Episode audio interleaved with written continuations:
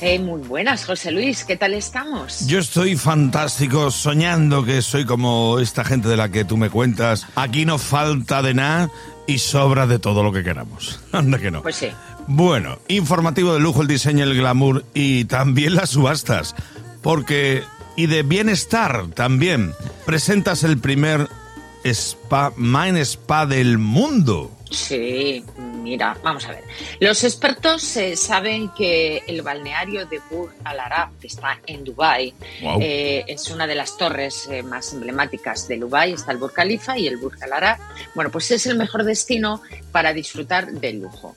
Y lo que han querido es llevar la relajación al máximo nivel, porque estamos hablando del primer Mind Spa de Oriente Medio que está en este hotel que es el único de siete estrellas del mundo. Y han diseñado unos tratamientos para el bienestar mental. ¿Eh? Además de sentirte relajado, tu cuerpo, etcétera, pues ellos lo que quieren es que tu bienestar mental sea lo más óptimo, porque creen que es el origen de las principales do- dolencias del cuerpo. Hombre, van muy bien encaminados. El Yo caso creo que es también. en este caso, sí, sí, estamos hablando de la terapia biofílica, que es la meditación profunda a través de sonidos especiales. Tú fíjate, es un- como una especie de masaje cerebral que produce un estado meditativo muy profundo. Y en este caso, como te digo, pues han querido que este spa esté en este hotel que está levantado sobre su propia isla artificial que está a 200 metros de la playa y que todas las habitaciones son suite. Bueno, por ejemplo, el servicio de transfer es con un Rolls Royce y con helicópteros privados. Hay nada, hay nada, hay nada. Vamos a empezar como había que empezar, ¿eh? en ese, en ese profundo estado de meditación para que continuemos hablando de lo que es el lujo y lo que es el glamour en esta vida y en este mundo. ¿eh? Esto es vive lo real, sueñalo donde tú quieras, pero vive lo real, anda que no. Madre mía, madre mía, el primer Mind Spa del mundo. Ah, Sí. ah. ¿Quién pudiera pillarlo? Y atención, cuéntame qué va a ser del primer automóvil propiedad del actorazo Michael Caine. Sir Michael Caine. Sir Michael Caine, es verdad, es Sir verdad. Michael Caine.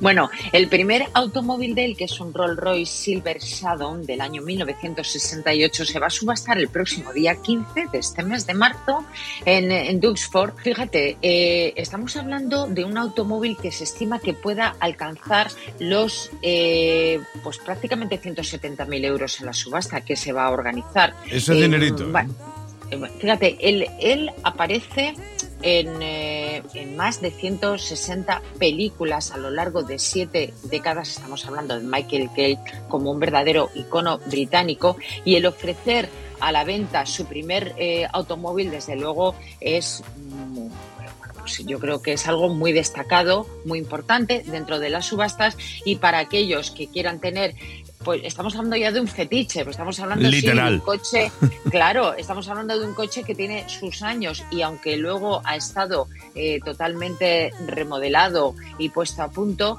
pero bueno, al final es un auto clásico, pero sí que forma parte de esa del, del Imperial War Museum, que es donde se celebran estas subastas, como digo, en Duxford, y va a ser del el 15 de marzo y cualquier persona que esté ahora mismo interesada lo puede ver ya hasta el próximo día 14.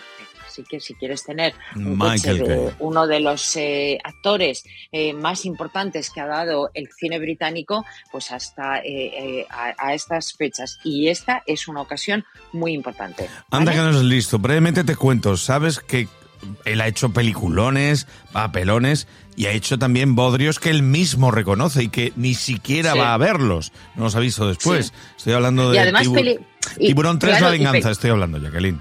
Pero tú fíjate, y, y- pero películas que se han visto hasta hace muy poco tiempo, ¿eh? Porque No, hemos no, y se van a seguir viendo. en- Y se van a seguir Sí, viendo. Sí, se van a seguir ¿Sabes, viendo. o sea, que- ¿Sabes lo que respondió cuando le preguntaron si ha visto esa película? ¿Cómo es posible que él se meta en esas películas tan chorras y tal? R- literalmente, mi madre está muy a gusto en su nueva casa. fíjate. Está claro lo que hizo con el dinero que ganó. Fíjate, fíjate. Bueno, pues te voy a contar también otra anécdota. Cuando se se fue a comprar este Rolls en el año 1968, entró en el concesionario del Rolls Royce eh, y llevaba una lista de la compra escrita a mano que ponía pan, leche, periódico, cigarrillos y Rolls Royce.